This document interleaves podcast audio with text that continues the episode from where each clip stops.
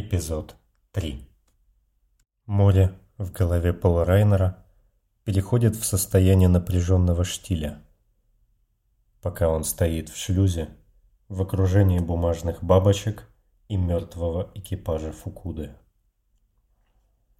Фиксер испытал легкое облегчение и тоску, когда не увидел знакомых лиц. Это другой экипаж. Он никогда не просыпался с ними, не слушал их шуток, не играл с ними в азартные игры. Но Пол смотрит в стеклянные глаза мертвецов и подставляет их в собственные воспоминания, пытаясь представить, о чем бы они разговаривали, какие истории бы могли ему рассказать какими пьяными секретами поделились бы. Он протягивает руку и ловит бабочку. Она вырезана из синтетической бумаги. Именно вырезана, а не сделана на фабрикаторе. Очень аккуратная, но без машинного совершенства. За этими поделками чувствуется труд человека. В ней нет ностальгии по дому или памятной значимости. Она слишком новая – чистая, ровная, будто из мира какого-то загадочного стерильного символизма. Пол разглядывает мертвецов и пытается понять, кто из них мог носить это с собой, но эта логическая цепочка ни к чему не приводит.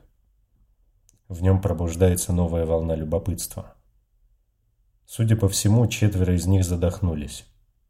Еще трое погибли от механических повреждений. Видимо, вмятины в коридоре как-то связаны с произошедшим.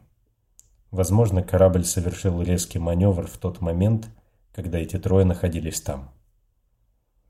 У одного при этом сломана рука, но выглядит так, будто ее чем-то придавило. Это могла быть аварийная герметичная дверь, рядом с которой он видел царапины. Все это никак не объясняет одного. Как они оказались в шлюзе.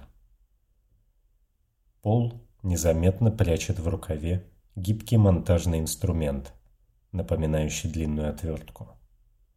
Это единственная вещь в комнате, которую можно использовать в качестве оружия ближнего боя.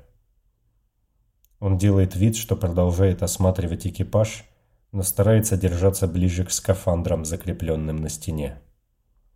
Судя по состоянию трупов, все они умерли примерно в то же время, когда разорвалось соединение искина корабля с капсулой фиксера.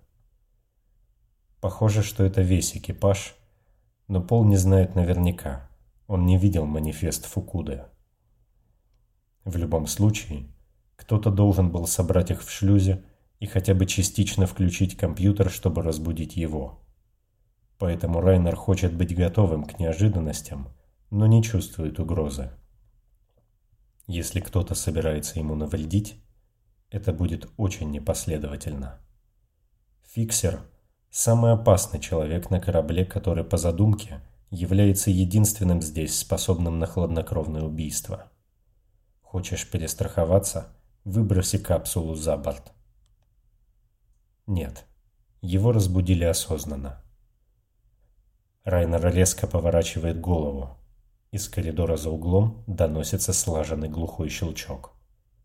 Звук магнитных блокираторов.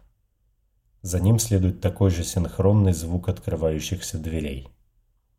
Прижавшись к стене, Пол осторожно подбирается к коридору и выглядывает из-за угла. Двери кают действительно открыты. Мостик остается запертым. Звук повторяется. На этот раз он доносится со стороны основной лестницы в середине коридора. Открылись двери на верхней палубе. Рейнеру мерещится запах яблочной шарлотки, но он заставляет себя блокировать несвоевременные воспоминания. Фиксер проходит по коридору, мимоходом заглядывая в пустые каюты. Он решает попробовать снова открыть дверь мостика – Возможно, Искин вернулся в строй и исправил права доступа у дверей. Но пол замирает на полпути у лестницы на среднюю палубу. И море сбивается с ритма, будто течения изменились в один миг. Райнер в недоумении разглядывает крутящийся в воздухе над ступеньками на уровне переборки кусок пирога. и осознает, что никакого глитча восприятия не произошло. Здесь действительно пахнет шарлоткой. «Не делай резких движений, Пол», — слышит он женский голос позади себя.